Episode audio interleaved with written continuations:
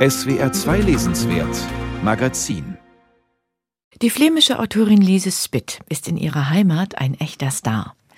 Als ihr zweiter Roman erschien vor kurzem, da kam das in Flandern sogar in den Nachrichten. Mit ihrem Debüt, ihrem ersten Roman und es schmilzt, einer beklemmenden, geradezu gruseligen Coming-of-Age-Geschichte, hatte Lise Spitt vor fünf Jahren für begeistertes Unbehagen gesorgt.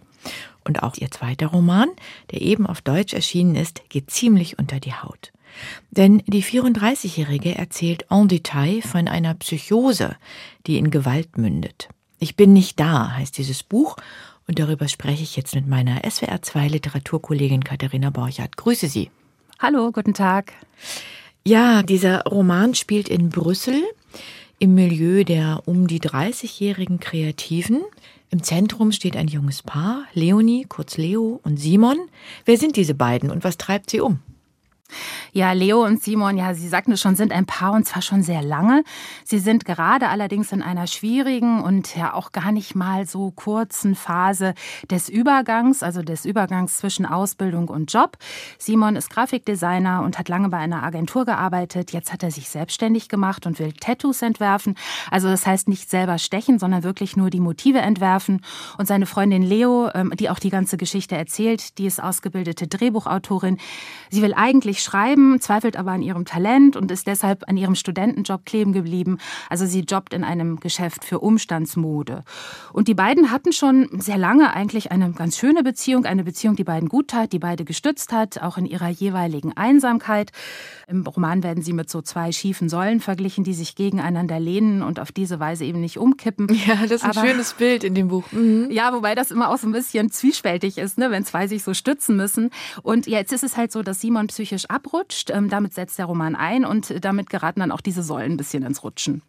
Ja, die Säulen geraten ins Rutschen. Es wird alles ziemlich dramatisch und man spürt in diesem Buch dann auch die Hilflosigkeit der Ich-Erzählerin, finde ich. Also wir erfahren einerseits von der Psychose, andererseits eben auch von Leonies Verhalten und Unsicherheiten, wie sie damit umgehen muss. Mhm. Lise Spitt verpflichtet diese Geschichte von Leonie und Simon mit der eines befreundeten Paares, nämlich Lotte und Kuhn.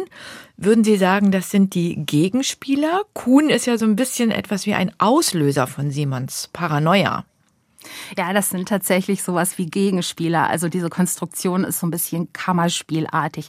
Auf der einen Seite Simon, der sich immer wahnhafter benimmt. Also nach und nach stellt sich heraus, dass er eine bipolare Störung hat. Also mhm. manisch-depressiv nannte man das lange. Und bei ihm jetzt ist das verbunden mit einem ganz starken Hang zur Paranoia. Also er denkt zunehmend, dass Kuhn ihn überwacht und ihm schaden will. Und da ist eben Leo, die ihn stützt, auffängt, beschützt, auch bemuttert, ihn in die Klinik bringt, ihn dort täglich besucht. Ähm, aber der ist auch auch immer schlechter geht, äh, bis sie anfängt, über ihre Beziehung zu schreiben. Ja, und auf der anderen Seite ist so das Strahlepaar Lotte und Kuhn. Kuhn ist erfolgreich in Simons alter Agentur und Lotte ist so der Inbegriff der schönen jungen Mutter. Also dieses Paar, finde ich, ist in seinem Glück auch fast so ein bisschen stumpfsinnig. Und ich muss sagen, ja, der Gegensatz, den Lise Spitt hier mit diesen Paaren aufmacht, ähm, also hier die Loser und da die Champions, das ist schon stark schematisch. Mir ist es zu schwarz-weiß geraten. Mhm. Was mir gefällt, ist, dass dieser Roman sehr gegenwärtig ist. Die sozialen Medien, das Internet und so weiter gehören ganz selbstverständlich zur Lebenswelt dieser 30-Jährigen. Und ich finde, Lises Bitt führt uns auch ganz gut vor den Druck dieser Generation, also die Konkurrenz, ja, wer zuerst ein Kind bekommt und wer ähm, souveräner und lässiger und erfolgreicher im Job ist. Das gefällt mir ganz gut. Dann zeichnet sie quasi ja wie ein Protokoll Simons Psychose nach und seine bipolare Störung, wie er sich manisch immer weiter hineinsteigert. Sogar die Katze wird ein gefährlicher Gegner, der möglicherweise, so Simons Vorstellung, ähm, Kameras implantiert wurden. Das ist bis zu den Nebenwirkungen der Psychopharmaka alles ganz genau beobachtet und detailliert erzählt. Zu detailliert? Ja, finde ich, finde ich auf jeden Fall. Also Lise Spitt hat sich hier so einem strammen Psychorealismus verschrieben. Also da wird jede Phase der Krankheit, also jedes Auf und Ab und auch nochmal jedes Auf und dann wieder jedes Ab, äh, haarklein beschrieben. Und äh, das hat einerseits eine große Ehrlichkeit. Also Lise Spitt mhm. hat auch in Interviews erzählt, dass sie ähm, eine solche Beziehung selbst einmal erlebt hat. Und jeder Betroffene wird sich sicherlich sofort in diesem Roman wiederfinden. Aber literaturkritisch betrachtet ist der Roman gerade auch aufgrund dieser vielen Details dann doch auch irgendwie ziemlich redundant. Also es wiederholt sich oft. Also nach der Hälfte, so ich sag mal nach 250 Seiten, waren schon so viele schreckliche Psychohöhepunkte erreicht, dass ich jetzt dachte, okay, ich habe die Krankheit verstanden, ich habe auch die Beziehungsdynamik verstanden, das würde mir jetzt so reichen. Aber dann kamen noch mal so knapp 300 Seiten hinterher, wo das Ganze dann immer weiterging. Und mir wurde der Roman da schon ganz schön lang. Also da haben dann letztlich auch die Krimi-Elemente nicht geholfen. Also in die chronologische Schilderung dieser Beziehung, da schneidet Spitt mehrfach so kurze Stressszenen vom Ende des Romans ein. Da hat Simon nämlich das Baby von Kuhn und Lotte entführt und Leo will es retten. Und man erfährt wirklich erst auf den allerletzten Seiten, ob das gelingt.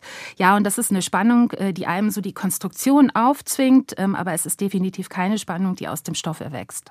Also sie hat ja so eine Art doppelte Zeitstruktur geschaffen. Wie ist es mit der Sprache? So die ein oder andere sprachliche Besonderheit bleibt einem ja schon ein bisschen im Kopf. Ja, finde ich auch. Also ich finde sehr schön, äh, Lise Spitt hat eine sehr poetische Fantasie. Und sie findet immer mal wieder so ganz en passant Bilder und äh, sprachliche Wendungen, auch schön übersetzt dann in diesen Szenen, die ganz bezaubernd sind, also die fast was von Lyrik haben und die mich einerseits zum Lachen gebracht haben und manchmal auch sehr, sehr angerührt haben. Dies ist der zweite Roman von Lise Spitt. Ich hatte es vorhin schon erwähnt. In Flandern wurde sie schon für ihren ersten Roman und es schmilzt ganz groß gefeiert. Welchen Nerv trifft diese Autorin? Was würden Sie sagen? Ja, das stimmt. Also Lise Spitt ist mit ihrem ersten Roman ein absoluter Literaturpromi geworden. Also jeder, wirklich jeder kennt sie. Mhm. Und das liegt daran, dass äh, ihr Debüt eine super finstere Dorfgeschichte war. Das war eine Geschichte voller Alkoholsucht, Verwahrlosung, Lieblosigkeit, auch Freundschaft, aber dann mit anschließendem Verrat. Also der Roman war sehr komplex strukturiert, sehr bewusst geplottet, gewalttätig auch. Also sowas hatte man in Flandern lange nicht gelesen und auch in den Niederlanden nicht. Und ja, der Roman hatte was von einem Krimi und der wurde ein Bestseller, der jetzt aktuell übrigens gerade verfilmt wird. Und die Flammen waren, und sie sind sehr stolz auf ihren Literaturstar, hinzu kam aber sicherlich auch das Lise Spitt. Also ganz im Gegensatz zu ihren grausamen Geschichten auch so ausgesprochen lieb und niedlich aussieht. Und das soll man zwar eigentlich nicht sagen, aber es ist eben doch so, dass in Zeiten, also nicht nur von Fernsehen, sondern auch von sozialen Medien, das Autorenbild eine wichtige Rolle spielt. Und ja, von dieser Autorin gibt es eben sehr viele Bilder und die veröffentlicht sie auch teils selbst. Sie ist auf Instagram, auf Twitter, auf Facebook sehr aktiv und sie zelebriert dazu zum Beispiel auch, auch dann eben garniert mit vielen Fotos, ihre Beziehung zu dem niederländischen Autor Rob van Essen. Also für sich und ihren Erfolg weiß sie auch die Medien sehr gut zu nutzen, an denen dann Simon im Roman teils eben auch zugrunde geht. Dieses Buch, würde ich sagen, ist schon harter Stoff. Wem würden Sie es empfehlen? Also als Beschreibung einer psychischen Krankheit, also so aus Partnersicht, äh, finde ich den Roman schon gelungen und würde ihn empfehlen allen, die mit dieser Krankheit zu tun haben. Ja, er ist sehr genau, mhm. sehr präzise erzählt, sehr fair auch, im Hellen wie im Dunklen. Krimileser sicherlich auch, aber e-, ehrlich gesagt, für mich ist der Roman deutlich zu lang und äh, die Spannungskonstruktion mit dem Babyraub am Ende, die funktioniert zwar einerseits, aber ist auch ein bisschen aufgesetzt, weil sich der Stoff nach einer Weile eben einfach erschöpft hat. Also ich bin nicht da, ist nicht so gut gemacht wie Und es schmilzt, aber es ist ja der zweite Roman, der bekanntlich immer der schwerste ist. Und das nach einem Debüt, das ein Mega-Bestseller war. Also ich sag mal, ich bin gespannt, was als drittes kommt. Ich bin nicht da heißt der Roman von Lise Spitt aus dem Niederländischen übersetzt von Helga van Beuningen. Das Buch ist bei S. Fischer erschienen und ich danke SWR2 Literaturredakteurin Katharina Borchert für das Gespräch. Gern geschehen.